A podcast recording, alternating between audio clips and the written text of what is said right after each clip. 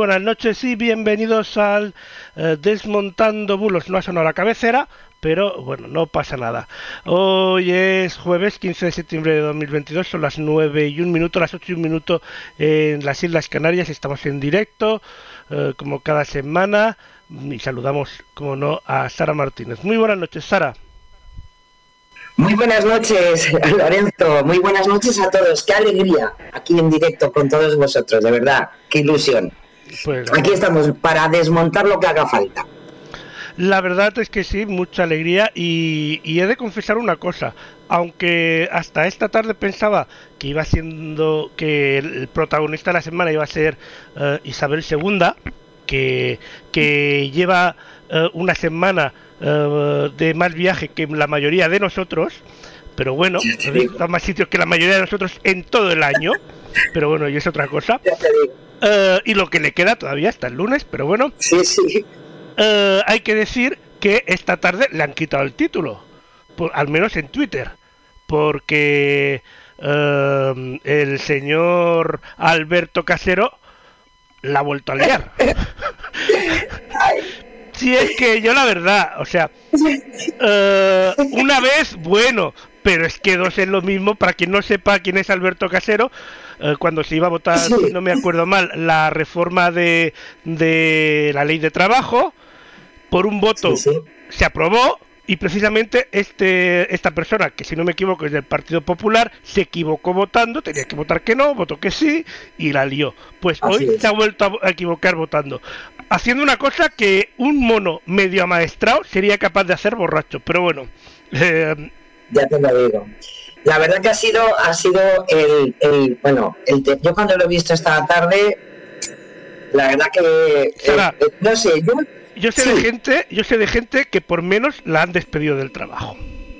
Ya te lo digo, ¿eh? Ya te lo, digo. eso. La verdad que este, este señor tiene, vamos a ver, hay que reconocerle una cosa. Primero, que, en fin, que nos está dando muchos gips, la verdad, las cosas como son, pero, pero sí que es verdad que empieza a ser un poco desastre, no, pero no solamente por esto, sabéis que es un, eh, es, una, es un político que está imputado por, eh, por problemas de malversación de fondos de, de, donde viene él políticamente, de un ayuntamiento, cuando él era concejal del Partido Popular, ahora es diputado. Y hombre, yo no sé si es que posiblemente, pues no sé, el señor eh, tiene la cabeza en otro sitio, pero nos está dando unos momentos, bueno, que en verdad nos está dando demasiados momentos y la verdad mm, empieza a ser un, no sé, yo a veces ya no sé si reírme o ponerme a llorar, porque como tú dices, esto en algunos trabajos, o sea, ya estabas en tu casa, en fin, llorando un rato. En, la, primera vez ya estaría en tu casa. Sí, ya no había llegado la segunda, pero ya es que eh, otra vez que, solo tienen tres opciones de votar, no es que haya 500 opciones y te equivoques, que, que no, que no, que sí, no, abstenerse. Pero bueno. Ya te lo digo. Nada, no, en fin, no sé, esto pasará a formar parte de la historia eh, parlamentaria de nuestro país. yo creo que dentro de poco eh, dirán albertear o hacerse un Alberto Casero o algo así. Cuando se equivoquen, cuando se equivoquen al votar, si es que con lo, cachondo que somos en España, pues seguro, seguro. Ya te digo. Yo la, verdad que me, me gustaría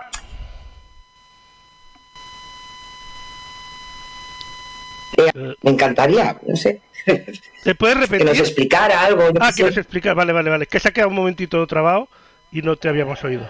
No, no, que, que, que, nos explicara, que nos explicara. Eh, ¿Se escucha? Sí, sí, sí, ahora sí. Sí, sí. Que nos explicara él, ¿no? Su la experiencia y cuáles son los problemas que, ha tenido, porque no sé, igual. Lo que. yo sé, no sé si tú sabes, mi pregunta, ¿eh? porque no leo tampoco me he quedado con los memes, que es lo más divertido de esto, porque al fin y al cabo tampoco. Sí, sí, sí. Eh, pero este, en esta ocasión, la otra ocasión se equivocó con el televoto. ¿Esta vez también era televoto o estaba votando físicamente? Porque. No, no, estaba votando físicamente. Esta vez físicamente, bueno, al menos. Además, vamos a ver, es una temática que tampoco es tan difícil, yo que sé, de equivocarse dentro de lo que es la disciplina de, grupo, ¿no? Porque se estaba votando una propuesta para una, una comisión de investigación a Mariano Rajoy. A su partido. Es que, es que, es que ¿eh? Luego el tema de la disciplina de votos también tiene disciplina de voto, también tiene mucha tela porque había gente que preguntaba, pero si el voto es libre de cada uno de los diputados, ¿por qué tiene? Bueno, eso ya, ya, es otro otro cantar que debería pues vamos a ver, mirar a ver constitucionalmente, claro, constitucionalmente tiene libertad de voto, además está en la Constitución, es uno de los derechos eh, que se recogen en, en nuestra Carta Magna pero bueno, luego mm, los partidos pues se hacen las interpretaciones que ellos consideren. Eh, se considera que como nosotros no elegimos personalmente a los diputados, sino que nosotros elegimos una lista, entonces los partidos pueden exigir esa disciplina de voto. Luego lo que pasa es que efectivamente la Constitución les ampara y cada diputado puede acordaros de bueno de grandes rupturas de, disciplina de voto eh, que han ocurrido. O sea, eh, la propia, eh, en, la nueva ley laboral estuvo, bueno, pues casi a, que no se aprobara.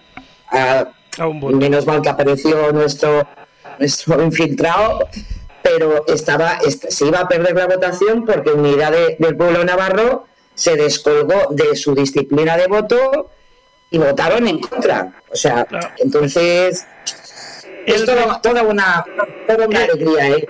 El resumen de la disciplina de voto es, sí, en teoría sí tienen voto individual, en la práctica no.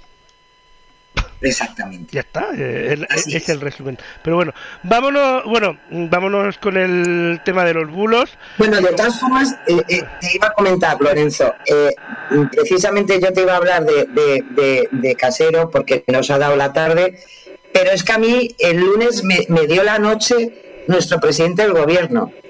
Yo no sé si habéis visto algunos ah, o habéis seguido en redes sociales algunos eh, eh, yo creo que en España hemos tomado ya esto de la política que ya da lo mismo de qué temáticas importantes hablen. Al final nos quedamos siempre con el chascarrillo que es lo que nos alegra los días. Lo que dice el gobierno una cosa y el PP lo contrario, ya está. Eh, es el resumen de la política, sí, es que no. Pero menos mal que mm, estupenda gente que se traga todas las entrevistas y demás pues eh, sacaron un, que además yo, la verdad que por motivos de trabajo no la pude ver en vivo y en directo, pero hizo un comentario muy propio eh, de, cómo somos los españoles, eh.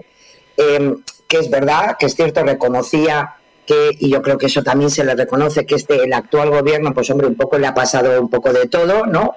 Nosotros mismos en Lorenzo hemos hecho muchas veces bromas al respecto de decir, hasta aquí ha sido esta semana, a la semana que viene ya veremos, porque todo podía ser. Yo siempre lo he dicho desde el primer día, desde el primer día que empezó el tema del coronavirus, que empezamos en el 2020 prácticamente, dije, a mí no me gustaría ser presidente del gobierno de ningún país en la actualidad, pero en específico que, que nos conocemos de España. No me gustaría. en otras épocas a lo mejor sí, pero es que en esta época están ahí que a tope. O sea, bueno, pues a mí me, a mí me ha dejado un poco preocupada Lorenzo, eh, eh, nuestro presidente, ¿eh? porque dijo algo así de que efectivamente a este gobierno, em, pues en verdad le ha, estado pasando de todo, ha tenido que verse en situaciones difíciles desde casi desde que empezaron a trabajar como, como gobierno, hasta ahí bien, pero es que luego dijo, solamente falta que tengamos una invasión zombie. Perdona, perdona. Yo tengo el cartel preparado. perdona, pero, vamos a ver, te lo juro que me costó tragar después saliva, ¿eh? Digo, Pedro, por favor, y, si, si, buscáis a la responsable de salud de Los Ángeles, y no es broma, la buscáis en una foto por internet, eh, tiene una pinta de zombie. La verdad, dice, los zombies ya han llegado. El otro día vi la foto y la verdad que pobre mujer... Mm, Las cosas son así, efectivamente. Así que, no sé, mm, mm, Lorenzo, yo espero que, en fin, como chascarrillo, genial, pero, pero en fin, ¿qué quieres que te diga? Tenemos mucho invierno por delante, ¿eh? Mucho. Eh, mucho Entonces, mucho, a ver.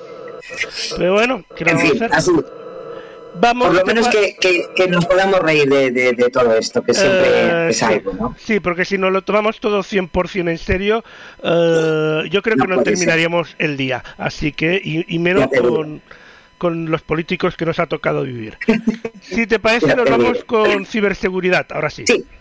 sí, pues, sí, vamos como todas las semanas. Eh, acordaros que siempre vamos a, pues a estar o dando un poquito más de hincapié eh, desde lo que es la seguridad en Internet respecto a nuestras actividades. Y en este caso, pues nos vuelve a venir un aviso muy importante por parte de INCIBE, eh, donde nos avisan de que se ha detectado un nuevo método de fraude, no nuevo porque el proceso sea nuevo, porque eh, os podéis imaginar de qué va el tema.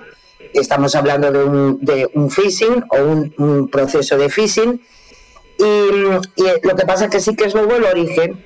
¿Por qué? Porque se, eh, un contacto interesado en comprar un producto a través de tiendas de compraventa, en este caso eh, se ha detectado tanto en las aplicaciones de Wallapop como en, Vinted, y eh, donde, el ciberdelincuente incita a la víctima a continuar la comunicación fuera de la plataforma en una aplicación de mensajería instantánea tipo WhatsApp para realizar los pagos y todo este tipo de cosas. A través de esta, eh, de, esta nueva, de este nuevo cauce, em, se le comunica que ha realizado el pago y le facilita un enlace que resulta ser fraudulento que suplanta la plataforma de compraventa de cualquiera de estas dos. Y se le indica a la víctima que debe introducir sus datos bancarios para completar el proceso. Ahí estamos ante em, pues desgraciadamente el acto delictivo y donde nos van a, pues nos van a robar, así de claro. Eh, como bien eh, eh, aconseja INCIBE, si alguien quiere adquirir alguno de los productos a distancia, que se tenga en cuenta, como también aconsejan estas propias plataformas de Wallapop o de Vinted, se, por favor, que siempre sea dentro de la aplicación, del sistema de envíos de la aplicación en ningún caso eh, se hagan pagos fuera de la aplicación porque puedes correr el riesgo, evidentemente, de que el pago no se, no se realice o que tu pago no esté protegido, con lo cual te van a robar de alguna de las dos maneras. Em, ya sabéis que, ante todo, pues eso, revisar siempre eh, cuáles son los enlaces en los que estamos, verificar los perfiles y, en este caso, pues como siempre, no salirse de los a ningún método alternativo de la propia plataforma.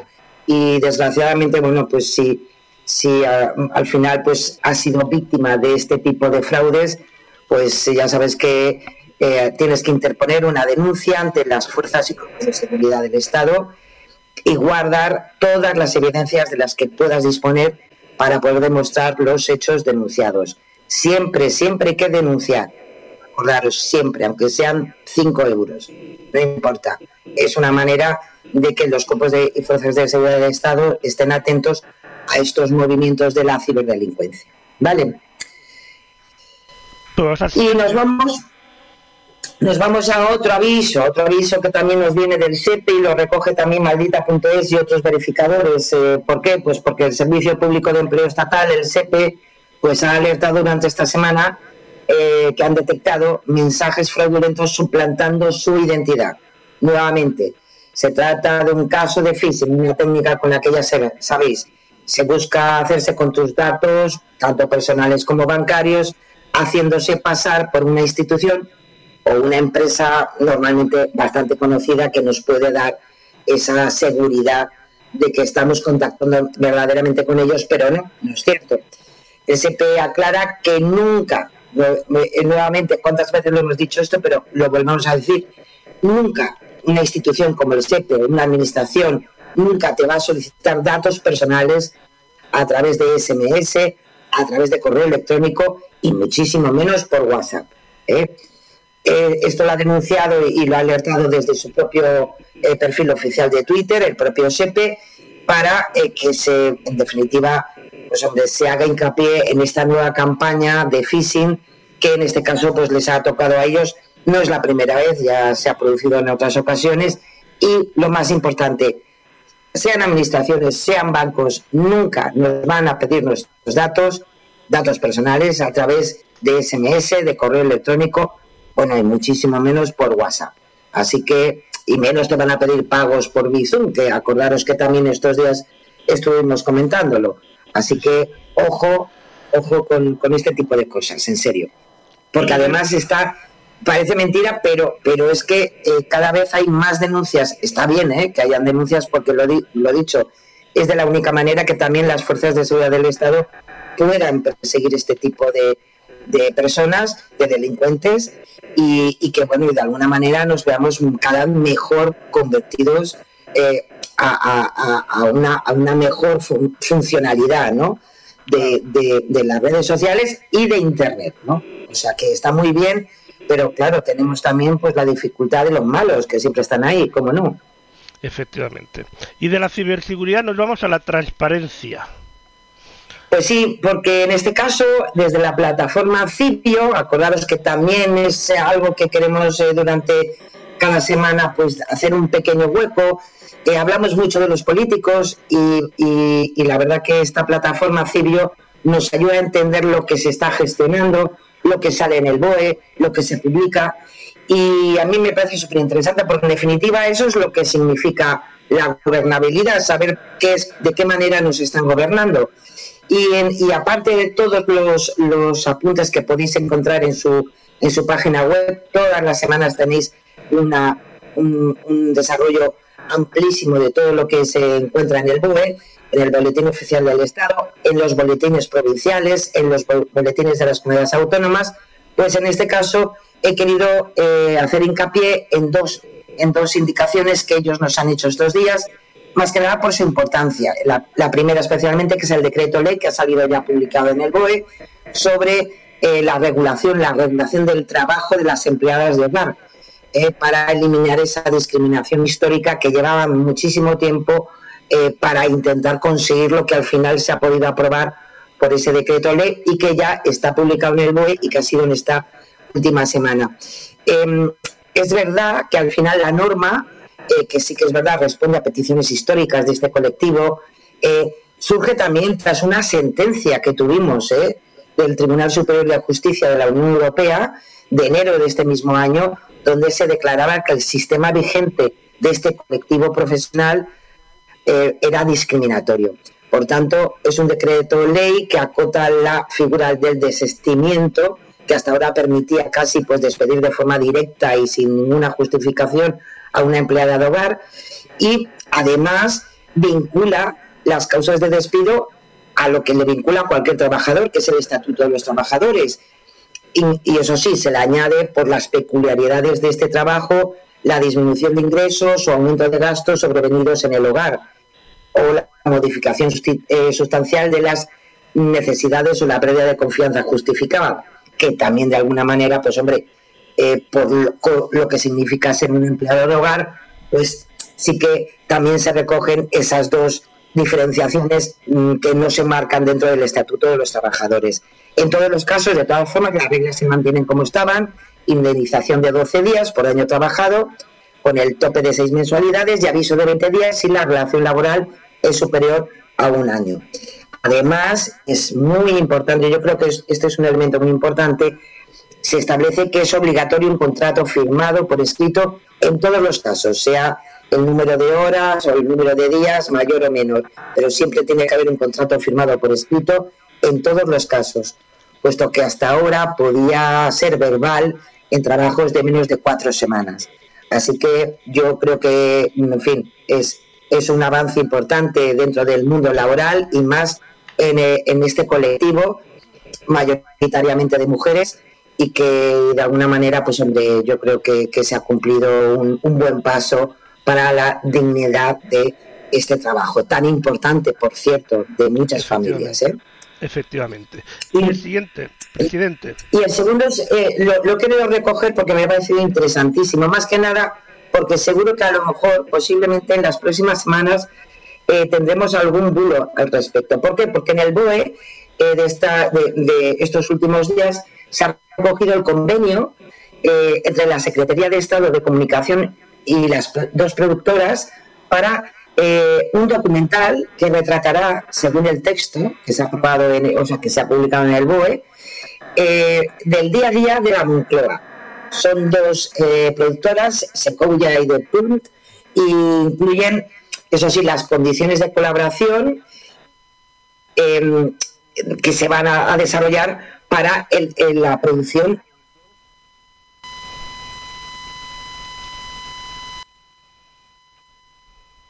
en el propio BOE que eh, adelante van a ser eh, una primera temporada de dos episodios de 45 minutos cada uno. Eh, eso sí, las, productoras pueden decidir ampliarla en la segunda temporada con dos episodios más. Y muy interesante porque el título de la docuserie, provisional, pero que puede ser definitivo, es Las Cuatro Estaciones. Me ha gustado ese, ese puntito. ¿no?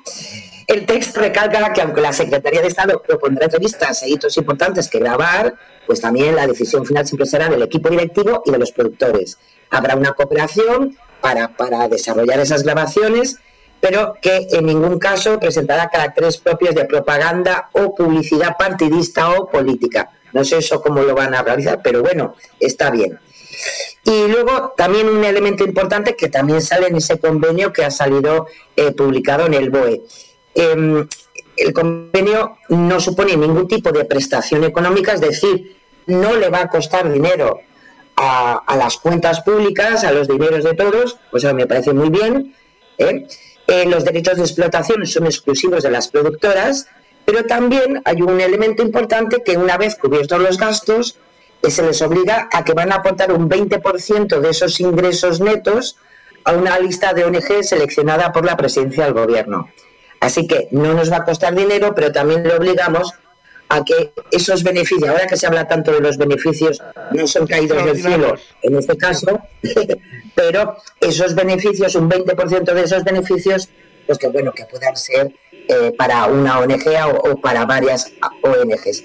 Así que, lo dicho, en el BOE podemos encontrar decretos ley, eh, nombramientos, pero a veces encontramos cosas tan interesantes como esto. Así que si alguna vez eh, veis por televisión algún sketch de, promoción de las cuatro estaciones, pues que sepáis que no van a ser de, Vivaldi, sino de la Moncloa.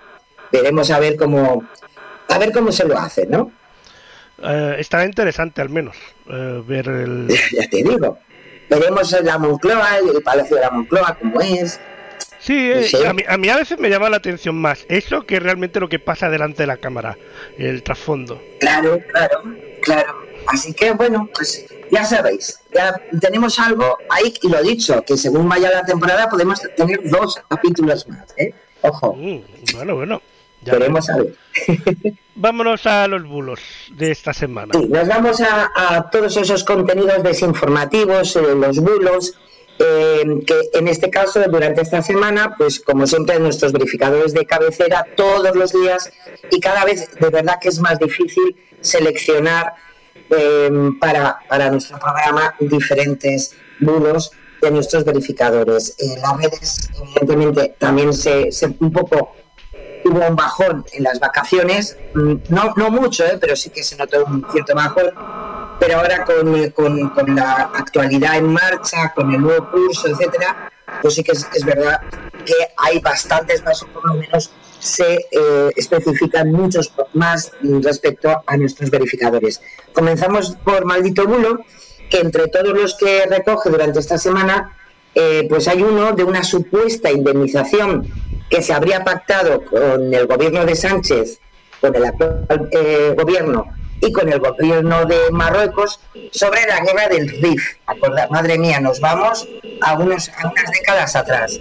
Esta afirmación se basa en un contenido de la web de Alerta Digital, un estimado amigo de, Desmontando Bulos, porque nos ayuda mucho a, concretar muchas veces muchas desinformaciones que se producen semana a semana.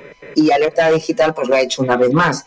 Em, lo publicó el pasado mes de febrero, se ha hecho viral ahora este contenido, pero ya lo había publicado, ojo, en 2011. Lo más cookie de todo eh, es que el mismo texto que se publicó en 2011 se ha, eh, se ha hecho un corta y pega casi eh, para ahora para eh, a día de hoy. Eso sí, han tenido que cambiar algunos textos, como por ejemplo en aquellas en 2011 la ministra española de Exteriores era Trinidad Jiménez y no, y no es la ministra de Exteriores de la actualidad y se cambiaba por el gobierno de, Sánchez como que habría aceptado esta, esta indemnización a Marruecos. ¿Qué es lo que ocurre? Que además, ya acordaros siempre que decimos lo mismo, todos los bulos, todas las desinformaciones siempre tienen un origen que sí que es cierto. Lo que pasa es que luego viene la manipulación para crear un contenido desinformador. En este caso, imaginad a dónde, nos tenemos que ir. Todo esto que explica alerta digital y que se ha hecho viral en redes sociales, viene su origen desde el 7 de septiembre de 2005. 2005, parece que, en fin, no es nada, ¿eh? pero son unos cuantos años. Y todo viene porque Esquerra Republicana de Cataluña en aquel momento, en 2005, presentó a la mesa del Congreso de los Diputados una propuesta no de ley para el reconocimiento de responsabilidades y reparación de daños como consecuencia del uso de armamento químico que se realizó en la zona del Rif marroquí.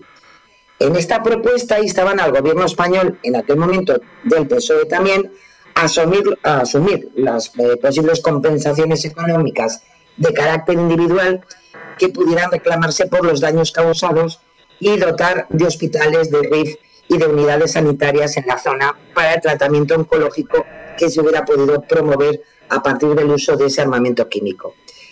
Claro, ¿qué ocurre? Que eh, según se recoge en ese diario de sesiones, esa propuesta no de ley fue rechazada en febrero de 2007 por la Comisión Constitucional con 33 votos en contra y 3 a favor. Y uno de los grupos parlamentarios que votó en contra fue precisamente el Grupo Socialista. Con lo cual, ni se aprobó, ni ha sido ahora, ni el gobierno de Sánchez ha llegado a ningún acuerdo con su homólogo marroquí para esta indemnización eh, a, esta zona de Marruecos. ¿no? Así que. solo viendo el titular me planteo dos cosas y después diciendo lo que tú has dicho, o sea, las consecuencias del, eh, de las personas que sufran cáncer a, raíz de la guerra. Si la guerra fue hace 90 años, posiblemente quede muy poca gente en pie de esa época. Por no decir ninguno. Alguno quedará, pero poco. Y aparte, 100 millones, conociendo los presupuestos que mueven el Estado, eso no es nada, chiqui. Así, así estamos, ¿eh? La verdad que em, es una... Hombre, es, la, es el tipo... En verdad, yo no lo he, sacado un poquito de todos los que habían, porque verdaderamente es como funcionan los bulos. Hay algo que sí que es, cierto, hay un hecho, un hecho real, y a continuación se trabaja de tal manera y se cambia, se descontextualiza, se cambian fechas, se, se, cambian lugares, para que al final, evidentemente, es un, texto eh, desinformativo y que evidentemente lo que quiere crear es eh, indignación o miedo o eh, sensación de, descoordinación ¿no? en el ámbito público. Em, es un ejemplo más de cómo se desarrollan y, qué es lo que luego nos quieren vender. Así que, en fin. Pero bueno, no, no es el primero ni el último, que seguro, eh, bueno, seguro que en este momento hay muchos más, ¿eh? O sea que, Efectivamente. Y luego, dentro de también, hombre, lo hemos recogido desde maldita.es, pero lo tenemos en todos, en, todos los eh, verificadores. Hace una semana perdíamos a Isabel II. ¿Y qué es lo que ocurrió desde el primer momento? Pues que evidentemente se han desarrollado una serie de especulaciones, bulos, teorías de la conspiración a partir de la muerte de Isabel II eh, pues bueno, que, ha sido la reina también de, los bulos y desinformación. Yo, yo, la verdad es que hay muchos bulos de estos, pero hay un vídeo que seguro que habéis visto todos de una cadena de televisión argentina que no, puede ser tan desagradable y tan gracioso a la vez, la verdad. Ya te lo digo. Es cierto, ¿eh? Sé de cuál hablas, además todo el mundo creo, que, lo ha visto todo el mundo. O sea, por eso no, hace falta traerlo. Lo ha visto todo el mundo. No, no, vamos a ver. El problema de eso es que, eh, además, vamos a ver, es una opinión de este señor, eh, pero es tan bestial, es tan brutal. Claro, es, que es, muy brutal, muy bestia, muy desagradable, pero a la vez te hace gracia de lo original que es con eh, de la manera que lo hace. La verdad, o sea, otro, otro no tendría tanta gracia. La verdad es que, se le nota que le sale del alma, ¿eh? Las cosas bueno, ya sabes que yo tengo cierta vinculación con Reino Unido y yo sé de ingleses que le han hecho hasta gracia a los ingleses, algunos ingleses. Hombre, pues claro, claro. Al final es como todo, ¿no? es, que, es que eso de Satanás se la ha llevado, es que hace mucha gracia, pero bueno. Ya te lo digo. Bueno, estoy seguro que además algunos de los bulos de los que vamos a hablar ahora respecto a la muerte de la reina Isabel II, eh, seguro que, bueno, se habrá partido de la risa igualmente. Hay que decir, bueno, que a Isabel II eh, se le ha dado por muerta hace meses. ¿eh? Esto especialmente se ha movido recogiendo y, de alguna manera, manera em, yendo a la, biblioteca y a la hemeroteca de, bulos de todos estos años, eh, donde se, han hecho, se han vuelto a poner en circulación, eh, donde la, según ellos la reina murió hace meses, pero tuvieron que encontrar el momento adecuado para dar la noticia. Eh, hace, algunos hablan que se produjo hace tres meses, otros dicen que se murió hace nueve meses, otros insisten en que falleció cuando tuvo COVID. Acordaros que, que Mm, pues también es verdad que hace unos meses... Eh, ya, pues, entre nueve y diez meses, entre nueve meses y un año que tuvo COVID. Ya te digo. Y, una, y uno de los discursos que, que, suman y que han sumado mucho a, esta, a esta evolución de los bulos sobre la muerte de Isabel II, pues hay que decir que los verificadores nuevamente nos llevan a Quanon, acordaros esa, eh, esa eh, agrupación eh, que recoge las principales teorías de la conspiración de la extrema derecha estadounidense y donde ellos mismos, según eh, sus propios datos, y han afirmado ya en varias ocasiones y lo han vuelto a poner en circulación, es que eh, la reina habría sido ejecutada hace años ya tras un tribunal militar por la muerte de la princesa Diana. Claro, el problema que tenemos es que la reina es verdad que ah, se ha visto y ha aparecido públicamente en los últimos meses, tuvo hasta la propia celebración de sus 70 años de reinado. Y, es más, es más se le vio se le vio el martes anterior a su muerte, en un estado ya bastante mayor. Además, hay otra cosa que yo siempre he dicho desde el momento en que esta mujer murió, nadie puede decir que no se lo esperaban. Tenía 96 años, una persona con 96 años no se muere por sorpresa, ya, lo está esperando hasta la propia persona. Y si no, Así es. Muy, muy ilusos somos. Hay, eh, hay, que, hay que decir también que uno de los, uno de los argumentarios que se han utilizado también para todos los bulos que se han movido a partir del anuncio de la muerte de la reina Isabel II, pues es que coincide el día con, eh, con que hacía 1776 días del primer post de la reina, 911 desde que se declaró eh, la pandemia del COVID, que eso tiene un significado para aquellos que, les gusta la numerología, eh, pues tiene vinculaciones extrañas bueno, a mí hay una que me hizo una gracia tremenda porque justo el día que murió eh, la reina Isabel II, hacía 77 años y 7 días que había finalizado la Segunda Guerra Mundial. Y hasta se hizo un, mensaje viral sobre ese 777. Bueno, pues, en fin, no sé. Hay otro muy bueno, eh, donde eh, también vinculada a estas teorías conspiranoicas, Claro, para, para, para explicarnos por qué veíamos a la reina, pues es porque la reina era una imagen generada por ordenador, ¿eh? una CGI, en sus siglas en inglés, y, que, y lo que hemos estado viendo en sus intervenciones públicas más recientes son clones o dobles de cuerpo que aparecían en su lugar. Yo de verdad, entre esto y la invasión zombie, yo no sé qué pensar.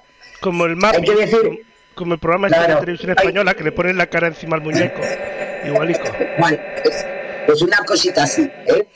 Hay que decir que esto es muy utilizado por Quanon, ¿eh? que ya había, eh, ya había mm, hecho este tipo de comentarios similares, en este caso en relación con el presidente de Estados Unidos, con Joe Biden, que precisamente con alguna que otra algún quieto despiste que ha tenido ya Biden, pues, pues aún para ellos eh, eh, era una prueba de, de, que era así, ¿no? De que en verdad es un clon y, de estas cosas. Y ya el más genial de todo es que la reina Isabel II, según las teorías eh, más difundidas de, pues de, estas conspiraciones, es que era una reptiliana. Eh, una, vez que salía en, humanoide, en la serie V, salía en la serie V. Lo que pasa es que era más joven y, no y, se le y no, no la reconoces por el botox y todo eso, pero salía en la, en la serie V, ahí comiendo los, los, los ratoncitos. Es tal cual, ¿eh? Ya te digo, entonces, pues bueno, pues nada, pues que, pues nada, para ellos también es una reptiliana. Y eh, por último, eh, eh, dentro de esta misma eh, conspiración, estas teorías conspiranoicas, pues decir que Carlos III, que había firmado una proclamación que establece que Donald Trump ganó las elecciones presidenciales de 2020 y es el presidente legítimo por ley. Esto es lo que dicen las, las teorías conspiranoicas. Carlos III no está para firmar mucho, por cierto. No. Pero bueno. Eso de usar bolis no se le da bien, por lo visto, o plumas. Pero bueno. En fin, no sé. Eh, la verdad que han habido teorías de todo tipo, ¿eh? Hasta hay una estados de guerra entre Estados Unidos e Inglaterra. O sea, hay una geniales. Más que, hay una más que te traigo yo, que además he visto esta tarde, me, me pareció bastante. Sí. La eh, muchas personas eh, la han llamado masona, que era masón la reina. Pero sí. Pues, no es cierto. Eh, según eh, quien sí fue eh, de, la, de la Gran Logia del Reino Unido, fue su padre, su marido, su primo el Duque de Kent y su primo el Príncipe de Kent. Pero ni la reina Isabel II ni su hijo Carlos III son masones, entre otros motivos porque no ha sido nunca masona dicho por la propia eh, logia del Reino Unido, porque la UGLE, que es como se llama la logia, no admite mujeres en su fraternidad. Por lo tanto, por mucho que fuera reina, pues era muchas cosas, pero... Y Carlos III no, no, no está para esas cosas, ya tiene bastante. Carlos III está Así es. Lo que, a lo que dure.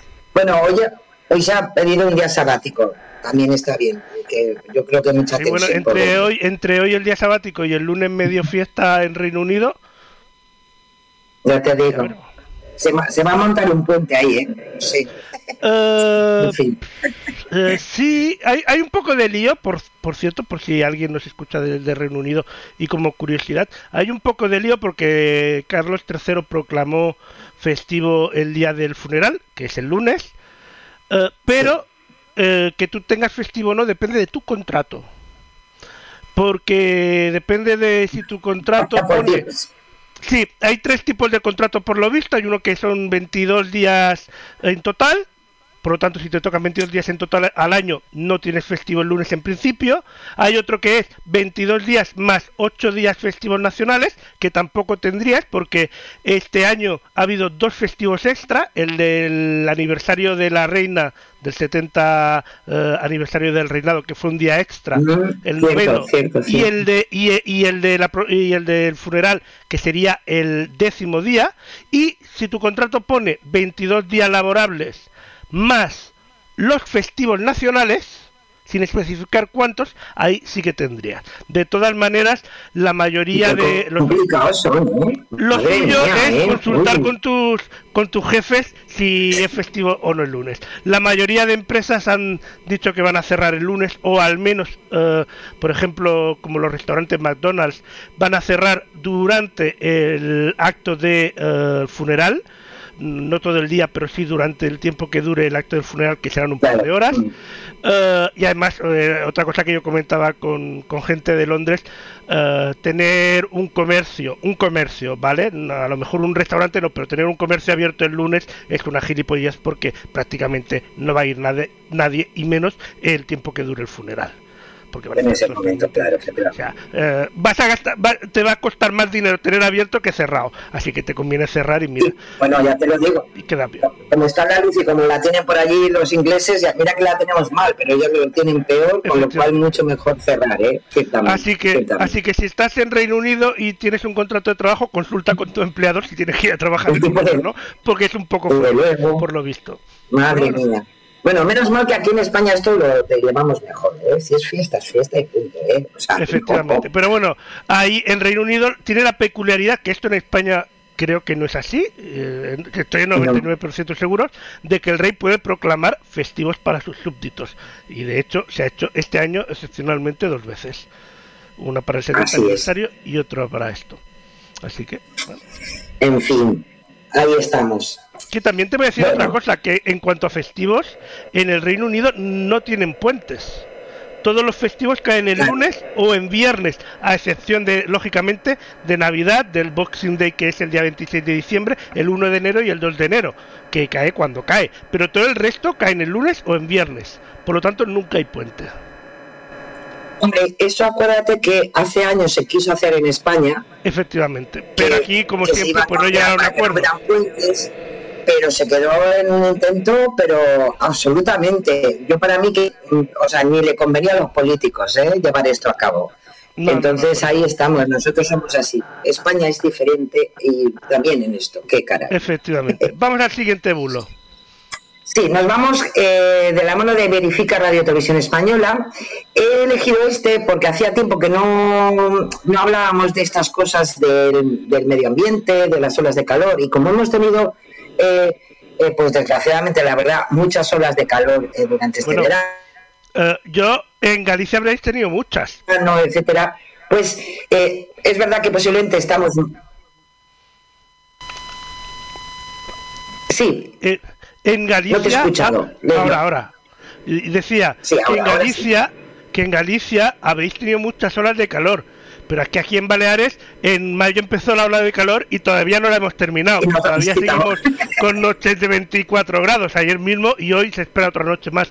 Eso sí dicen que a partir de mañana, el sábado, ya empezaremos el otoño. Pero que no hemos bajado de los 23 grados en ninguna noche desde mayo. Madre mía. Bueno, bueno, pues ya, ya son horas. Pues bueno, pues que sepáis que a lo mejor posiblemente por esa preocupación que al final llevamos todos por el, por, el cambio climático y todo esto, bueno, pues se ha hecho muy viral, en este caso uno donde nos dicen que el cambio climático se debe a las erupciones solares. Em, eh, esto viene desde una publicación en Telegram, afirma no verás esto publicado en ningún medio de prensa oficial, acordaros que siempre los bulos siempre se basan en eso, los medios de comunicación, la prensa eh, tradicional. No te quiere contar la verdad. Y en cambio sí que te dice que sí, que lo que son las erupciones eh, solares es la razón de por qué está cambiando seriamente el clima y ninguna legislación puede frenarlo. Añade que es la tercera gran erupción desde mayo y todas han sido responsables de las grandes olas de calor que se han vivido a nivel internacional en, cualquier punto, ¿no? Claro, ¿qué ocurre? Para, para esto, eh, eh, Verifica Radio Televisión Española pues se ha ido hasta, en este caso, con expertos de la NASA, para que dieran las razones por lo que esto, este, este, este texto es un bulo. Y es porque eh, los campos magnéticos del Sol se mueven y añade además aproximadamente cada 11 años todo el, el campo cambia hasta el punto de que ambos polos intercambian sus posiciones. Entre estas etapas, etapas hay variaciones en la irradiación solar, pero estos cambios a corto plazo no son lo suficientemente fuertes como para tener influencia a largo plazo en el clima de la Tierra. El Sol puede influir en el clima de la Tierra, pero no es el responsable de la tendencia al calentamiento que hemos visto en las últimas eh, décadas. ¿no? Eh, también explica que si el Sol impulsara el calentamiento de la Tierra, cabría esperar que la atmósfera superior se calentara cada vez más. Sin embargo, los estudios muestran justo lo contrario, un calentamiento en la atmósfera inferior y un enfriamiento en las superiores, de lógica. Si verdaderamente esa irradiación del Sol eh, eh, es lo que está creando ese calentamiento global, hombre, lo que estaría más caliente sería lo más cercano a, ese Sol. No, no, es, es, decir, ese, esa, esa atmósfera superior estaría mucho más caliente que la que podemos tener contacto con, ella, que es la atmósfera inferior. Entonces, por eso mismo es un bulo, porque evidentemente no hay pruebas de que ese, ese, esa, esa situación del Sol eh, pueda influir en el clima de la Tierra. Mm, influir en el clima de la Tierra me daría más miedo los volcanes que el Sol. Claro. Por el tema de lo de lo que expulsa, de todo el material que expulsa, no por el calentamiento en sí, sino precisamente por lo contrario, porque ya está estudiado de que un volcán muy bestia eh, podría cubrir la atmósfera de la Tierra y tener menos luz solar y tener más frío y todo eso. De hecho ya pasó. Lo, hemos tenido. exactamente, lo hemos tenido y además hemos visto cómo funciona, ¿no? Pero claro, eh, queda muy espectacular decir que el sol, todo lo que lo que eh, está pasando y, aparte que, hombre, es verdad que no todos sabemos cómo, cómo funcionan eh, el sol y, y, todo lo que significa ese efecto solar, pero bueno. Hay gente que piensa que la Tierra es plana, o sea que tampoco le vamos a pedir demasiado. Ahí es, efectivamente. Bueno, pues lo he dicho, el calentamiento global desgraciadamente tiene que ver con otras cosas y no con el, con el sol. O sea, depende mucho más de nosotros, vaya. Y también desde F Verifica, sí, efectivamente.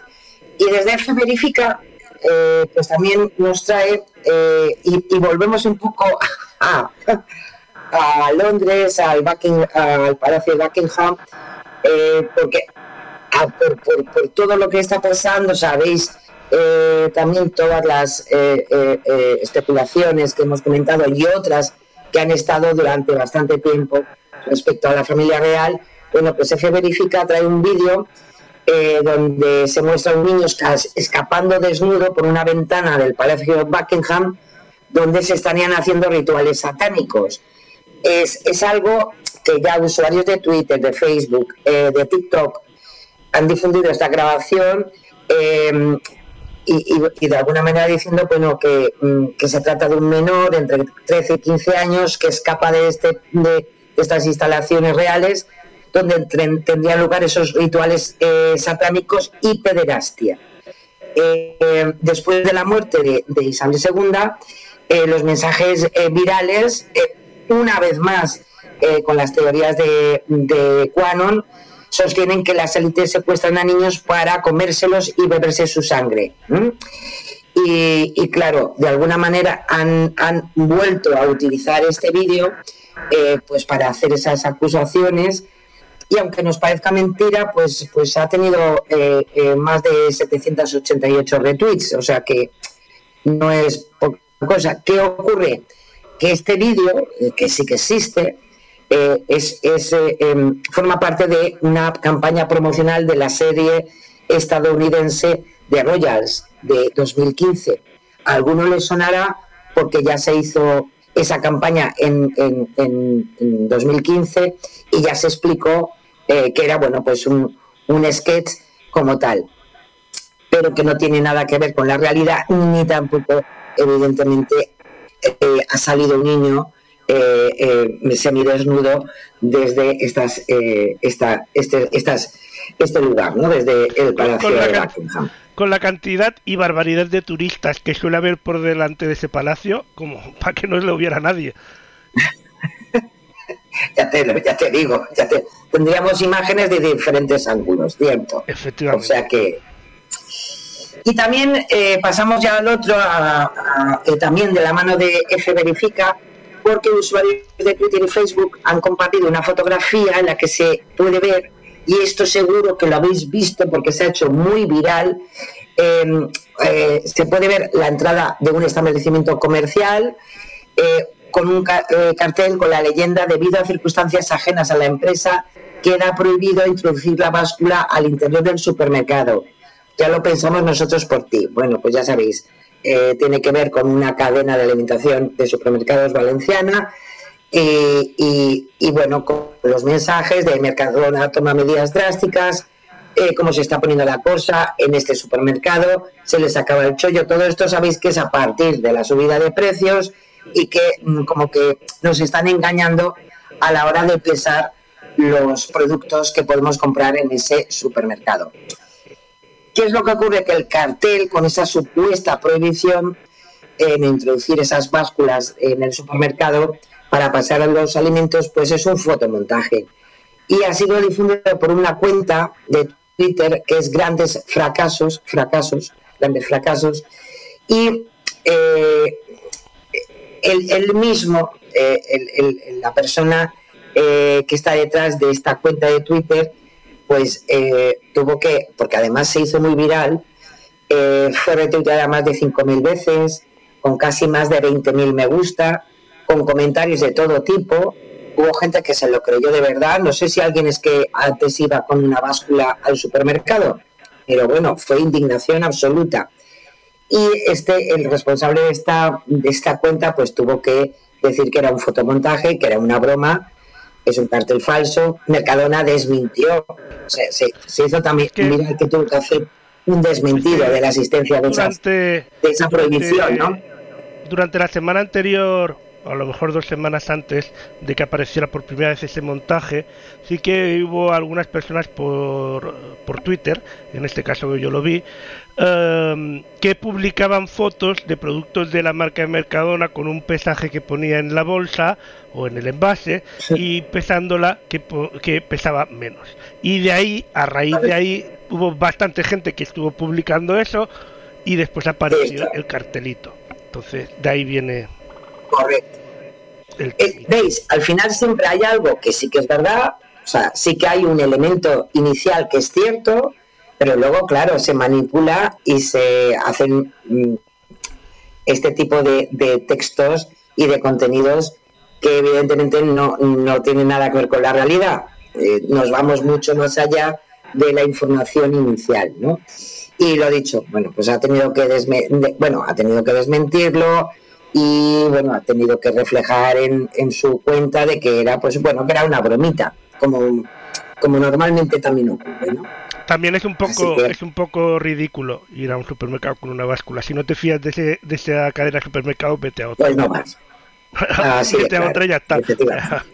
¿Qué, ¿Qué, le vas a decir después al del super que encima es un mandado de nada, eh, no pesa lo que pone? yo estoy aquí mandado. Exactamente. ¿qué, le vamos a hacer? Si es que vamos, pero bueno, que cada uno haga lo que quiera, que la gente está últimamente muy... Así es. Así es. y bueno, y ahora mira, eh, Lorenzo, os traigo en la otra semana, os traía también un pequeño vídeo sobre lo que significa WhatsApp dentro del mundo de la desinformación. Y ahora os traigo eh, un vídeo de diferentes eh, procesos sobre noticias falsas que está realizando en CIBE con la OSI, eh, con la Oficina de Seguridad del Internauta, eh, sobre lo que son las noticias falsas creadas sobre temas de interés o de actualidad. Son unos pequeños mensajes que eh, nos van a ayudar a reconducir esta, esta generación de la desinformación, o por lo menos yo espero que nos ayude a todos a tomar conciencia de todo esto. A ver si os parece de interés.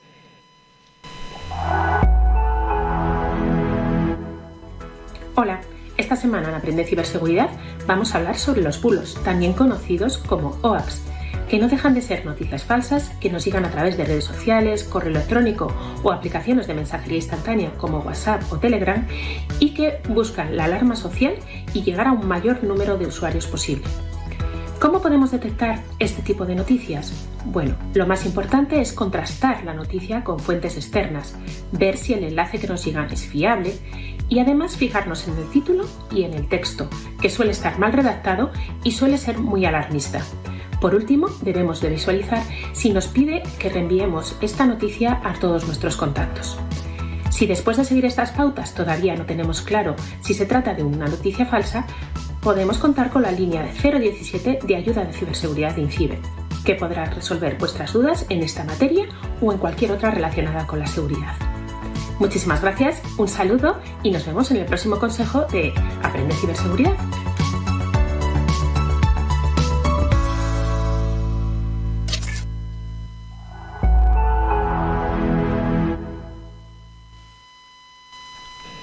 Bueno, pues ahí estaba, ahí estaba ese, ese pequeño consejo. Es fácil, como podéis ver, es aprender un poco, eh, alfabetizar eh, nuestras búsquedas y nuestra información en Internet. Y nos ayudará, yo siempre digo que al final, en definitiva, que pensemos lo que pensemos, pero que sea de acuerdo con lo que es eh, un texto, un contenido que sea veraz. Y por eso estamos aquí todas las semanas también. Efectivamente, efectivamente. Pues ahora lo que vamos a hacer es ir precisamente al fact-checking. Hay que decir que normalmente ya sabéis que eh, buscamos a partir de un verificador como neutral que tiene ese, ese proceso de fact-checking a los políticos y me ha llamado mucho la atención, debe ser porque estamos hablando eh, eh, desde el principio de septiembre mucho del PSOE y del PP eh, y parece que esa bipolaridad eh, pues arrasa, ¿no? Y la verdad por eso... perdona, que te moleste, pero es que, mm, eh, como veis en la pantalla, solo me sale el engañoso y el falso, pero es que el verdadero ha desaparecido. O sea, tiene tan pocas esperanzas de los políticos que ha desaparecido el cartel del verdadero. A ver si lo encuentro mientras hablas. Jesús, esto, esto, es una nota, ¿eh? Sí, eso, algo que decirnos. Totalmente. Bueno, pues vamos a empezar. Vamos a, ver si nos llevamos la sorpresa y alguna verdad por ahí. Pero bueno, vamos a empezar con Rafael Hernando, eh, diputado de, en el Senado, perdón, eh, senador del Partido Popular, eh, donde pues durante esta semana sabéis que la ejecución de los fondos europeos sigue siendo el objeto de polémica entre los partidos, entre el partido en el gobierno y, el, partido mayoritario en la oposición, entre muchas más cosas. Y, bueno, y Rafael Hernando, pues esta semana se ha preocupado de eh, eh, criticar al gobierno diciendo que según el Tribunal de Cuentas de la Unión Europea, España es el peor país a la hora de ejecutar los fondos de la Unión Europea. Eh, al parecer, dice Hernando, eso se debe también a la falta de personal en Economía y Hacienda, pero Pedro Sánchez rompe récords de asesores en, en Moncloa. Bueno, eso fue un tuit que se hizo muy viral por parte de este político y para respaldar su afirmación, para darle más credibilidad, incluyó un gráfico del informe especial del Tribunal de Cuentas Europeo sobre los planes nacionales de recuperación y resiliencia. Sin embargo, hay que decir que este gráfico en concreto hace referencia a los fondos estructurales y de inversión europeos que se financiaron entre los años 2014 y 2020 y no a la ejecución de los Next eh, Generation aprobados en 2020 a los que alude el político eh, del Partido Popular. Además, como indica el informe, los porcentajes se refieren a la tasa de absorción y no a la ejecución, como dice él. Eh, los Estados miembros absorben la financiación cuando reciben el pago del presupuesto de la Unión Europea, pero no tiene nada que ver con la ejecución, como dice Rafael Hernando.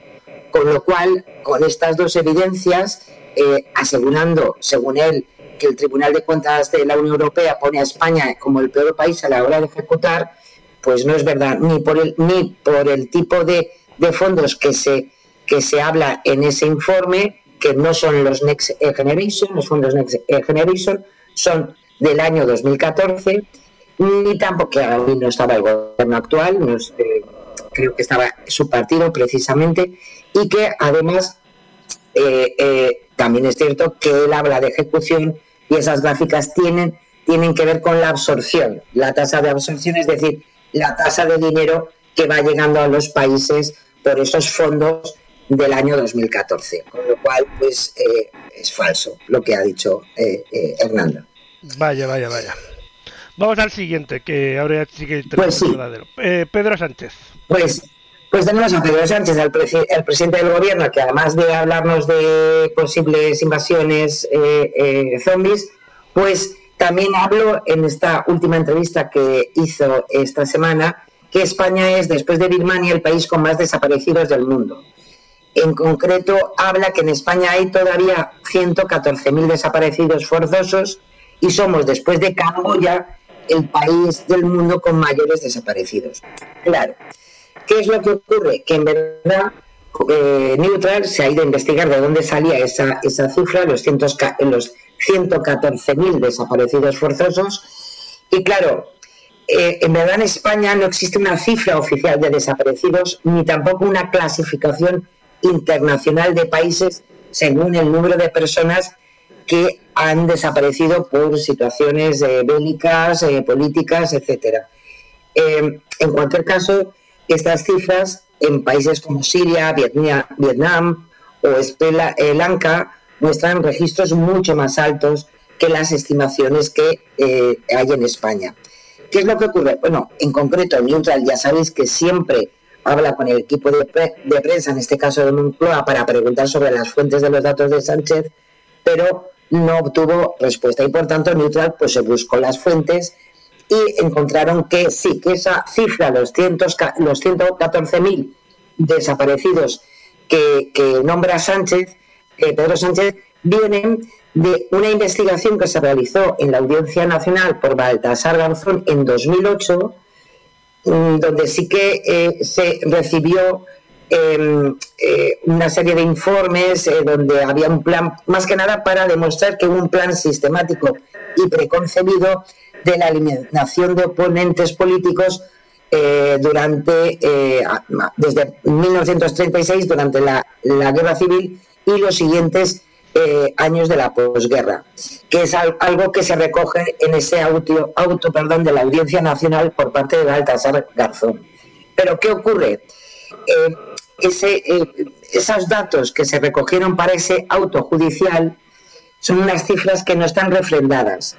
Y es algo que lo explica muy bien Francisco Echeverría, antropólogo forense, que participó precisamente en la investigación del juez Garzón ¿Por qué? Porque los datos que llegaban de las administraciones y organizaciones se añadían a la base, a una base de datos sin limpiar errores ni duplicidades y por tanto no es un dato que pueda ser fiable.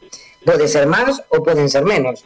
Em, el propio juez en su auto también lo dice así, que deben ser contrastados, analizados y renovados para actualizarlos al máximo. Algo que eh, no se ha hecho, por cierto, hoy por hoy. Y también eh, Neutral nos da otra referencia, que fue un grupo de trabajo de Naciones Unidas para respecto a desapariciones forzosas e involuntarias que se realizó en el año 2013 y también en su informe final tuvieron que decir que eh, los datos no son eh, que en este momento tienen respecto a los desaparecidos durante la guerra civil y la dictadura no están bien actualizados ni bien especificados. Em, es una todo, todo se basa en una instrucción penal, pero que fue a todos los efectos pues paralizada y desgregada y por tanto el número tampoco puede ser determinado fehacientemente por una investigación judicial. Así que, pues lo sentimos mucho, pero Pedro Sánchez eh, no es cierto ni que eh, tengamos 114.000 eh, desaparecidos, ni que tampoco seamos el país, a excepción de, Camboya, que más desaparecidos tiene. No son datos que no están contrastados. Que tenemos desaparecidos, desde luego, para eso están las familias de los desaparecidos que nos, lo recuerdan eh, eh, pues cada vez que pueden y con las, con las fosas que sabéis que eh, tienen que los propios familiares llevar a cabo esas investigaciones. Pero no, no son datos reales tal como los ha dicho el presidente del gobierno. Así que es falso. Y nos vamos a Isabel Ayuso. Isabel Díaz Ayuso, que está, o sea, no se ha ido de vacaciones porque seguimos con las mismas y eh, desgraciadamente todas las semanas parece que tenemos que tener alguna declaración de la presidenta de la Comunidad Autónoma de Madrid. En este caso tiene, tiene un eh, problema como ella es la presidenta de la Comunidad de Madrid y Madrid es España y España es Madrid, si se va a cualquier sitio de España, tiene que seguir trabajando. Entonces has dicho, me quedo en Madrid. Ah, sí, claro. pues eh, Isabel Díaz Ayuso eh, en esta semana en un programa radiofónico dijo que no había visto en ningún sitio que se haya obligado a los comercios a las 10 de la noche a pagar y a pagar los escaparates. Eh, segundos antes de esta afirmación, también la presidenta denunciaba la inmensa mayoría de las cosas que se están aprobando en España no van dictadas por la Unión Europea y citaba como ejemplo nuevamente imponer a los comercios y al resto de establecimientos públicos una serie de medidas que eran recomendaciones. Bueno, pues hay que decir que España no es el único país donde los comercios tienen que pagar la iluminación exterior a las 22 horas. Alemania, que aprobó su plan energético a finales de agosto, incluye estas medidas de obligatoriedad de apagar los escaparates desde las 10 de la noche, como en España, hasta las 4 de la tarde, como han confirmado en este caso a Neutral, la propia embajada germana. En Francia, desde hace cuatro años, las tiendas tienen que apagar sus escaparates desde la una de la madrugada hasta las 7 de la mañana, tres horas más tarde que en Alemania e, y España. Y eh, em, también otros países eh, han, están iniciando estos procesos. Pero claro, hay que decir que Ayuso, Ayuso perdón, criticó la medida sobre el apagado de los escaparates y de alguna manera quería decir que en ningún sitio se hacía y solamente se, hacía en España. Bueno, pues hay que decir que eso no es cierto y por tanto es falsa esa afirmación de que en ningún país de la Unión Europea se han tomado medidas como las que eh, eh, refrenda el gobierno español. Así que, una vez más, eh, pues es falso lo que ha dicho la presidenta de, de Madrid. Es lo que hay. Bueno, y con el último nos vamos. Este no, creo que la primera vez que viene Alfonso Rueda. No me suena sí, Sí, porque como presidente, ya sabéis que eh, eh se nos, ha, se nos ha ido a Madrid eh, para, para ser el jefe de la oposición del partido por parte del Partido Popular y, claro, era presidente de la Junta y pues se quedó su número dos, Alfonso Rueda. Y bueno, pues lógicamente, pues ahora lo vamos a escuchar más y por tanto, pues posiblemente estará, como todos, estará muchas más veces en nuestro fact-checking. El actual eh, presidente de la Junta pues anunció en su cuenta de Twitter que están muy de moda, eh, de verdad, se están poniendo de un pesado con Twitter, pero bueno, es así, em, donde decía que Galicia ofrece desde este curso que las escuelas infantiles de 0 a 3 años sean gratis.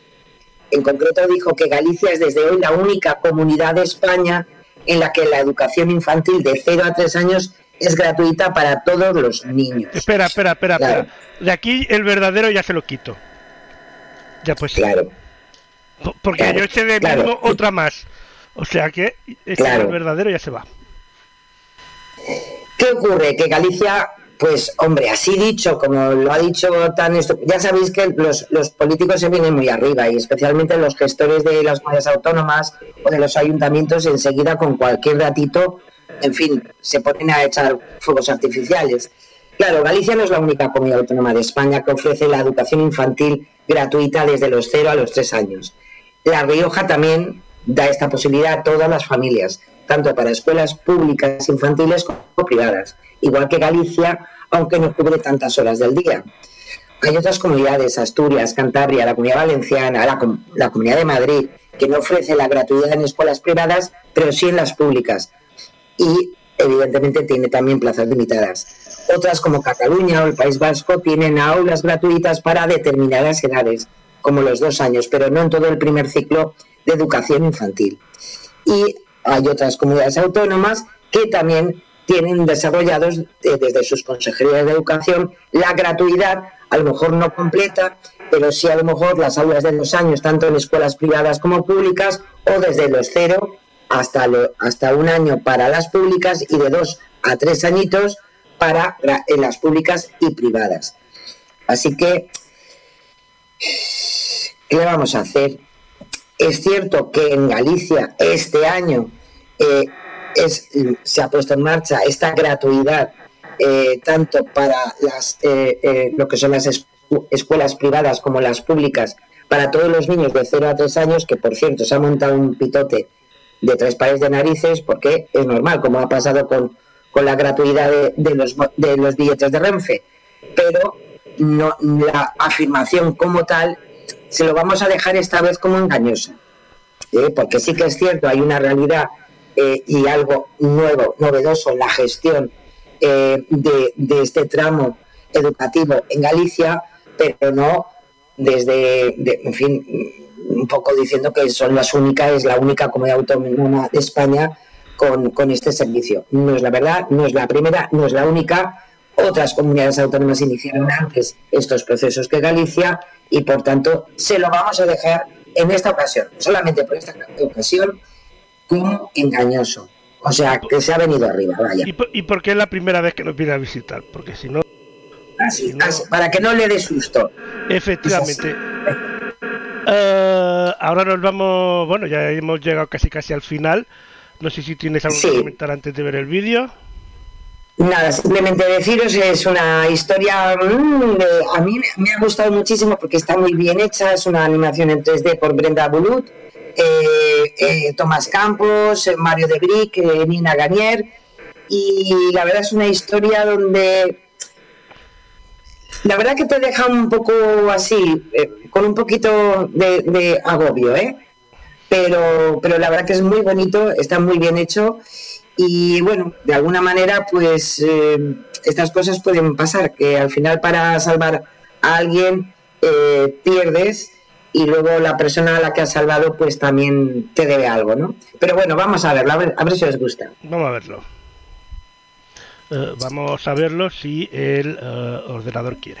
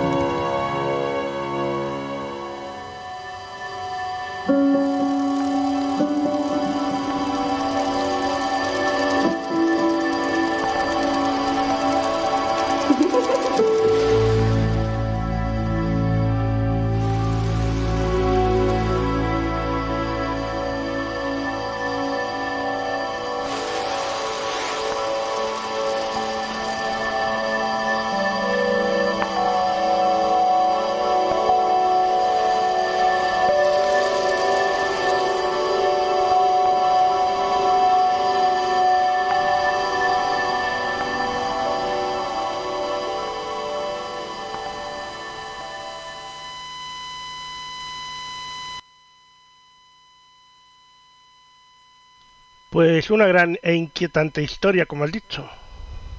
Así es. Eh, Ayana y su hermano Tawa. En fin, por lo menos se encontraron, ¿no? Efectivamente. Bueno, pues llegamos al final de este Desmontando Bulos. Eh, muchas gracias, Sara, como siempre. Eh, esperamos la semana que viene. Así es. Yo de verdad encantada de estar nuevamente con vosotros. Ha sido como siempre un placer, Lorenzo. Y nada, que tengamos una semana tranquila, que podamos ver el lunes el final de, esos sepelios de, de, la, de, Isabel II y que, bueno, yo que sé, que, que, no pase nada. Que la policía de Londres calcula eh, hasta 35 horas de espera para poder pasar por delante del féretro. 35 horas de espera. Em, y habrá gente que esperará, claro. Sí, sí, sí, claro, claro. Sí, hay gente que por un concierto a lo mejor no lo haría, pero por ir a ver a la reina hay gente que seguro que sí. Hombre, ah, si, si no, si, si hubiera gente que no esperaría, no habría las 35 horas de cola. No, no, desde luego. que ya pueden ir ligerito, porque es que, es que, a ver, 35 días es un día y medio de cola. Te lo digo. O sea, eh, bueno, yo qué sé de verdad es que cada uno hace el esfuerzo de donde quiere, vaya. efectivamente, efectivamente. Hay gente que se pasa 15 días delante de un polideportivo vacío para ver a su artista favorito. Pues ya está. Exactamente. Así que, en fin. Bueno, pues nada, pues si quieren que nos lo cuenten, oye, es lo que hay. Que nos lo contarán, seguro. Seguro, seguro. Y seguro que tendremos más bulos y, y más cosas. Muchas gracias, Sara. Uh, hasta el un placer. que viene. Un placer. Un placer, Si os quieren. Chao.